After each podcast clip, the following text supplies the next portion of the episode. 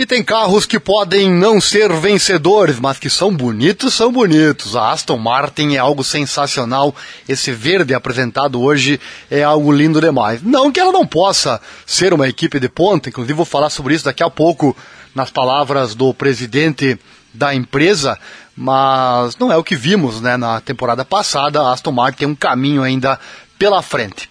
Mas antes de falar, trazer as palavras em entrevista com o presidente da empresa, vou falar do lançamento e de um fato bem interessante que aconteceu e que não passou despercebido. Falta um pedaço do carro, né?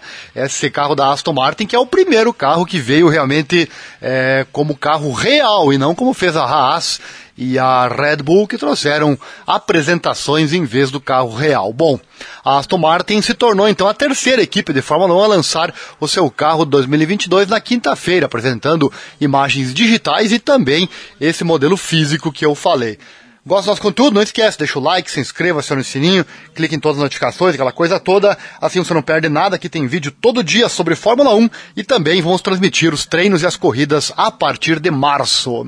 Bom, na sequência da Haas, então, que compartilhava apenas renderizações, e da Red Bull, que revelou um design que atraiu comparações com o modelo de demonstração da Fórmula 1, a Aston Martin apresentou seu AMR 22 como o primeiro carro real da temporada de lançamento. Carro real entre aspas, né? Claro que alguma mudança ainda pode acontecer, né? No entanto, embora o lançamento completo tenha ocorrido conforme o planejado, parecia haver um problema com as imagens digitais fornecidas, olha só.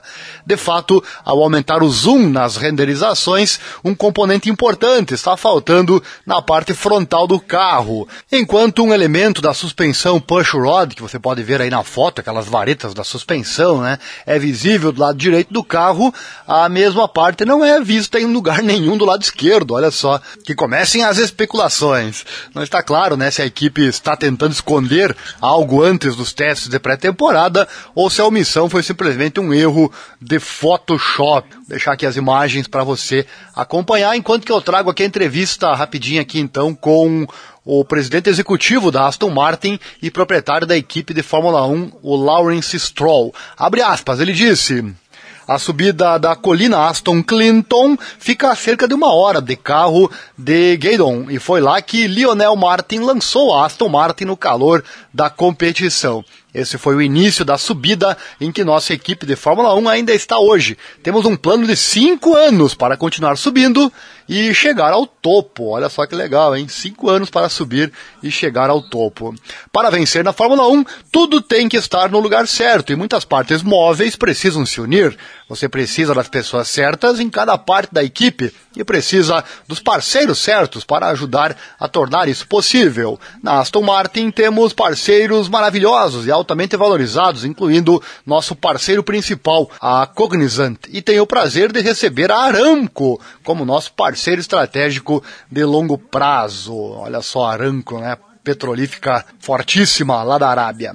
Ele segue pelo segundo ano consecutivo o tetracampeão mundial Sebastian Vettel e o Lance Stroll representarão as cores da Aston Martin na Fórmula 1, enquanto o veterano da Fórmula 1 Nico Huckenberg foi confirmado como piloto reserva da equipe britânica.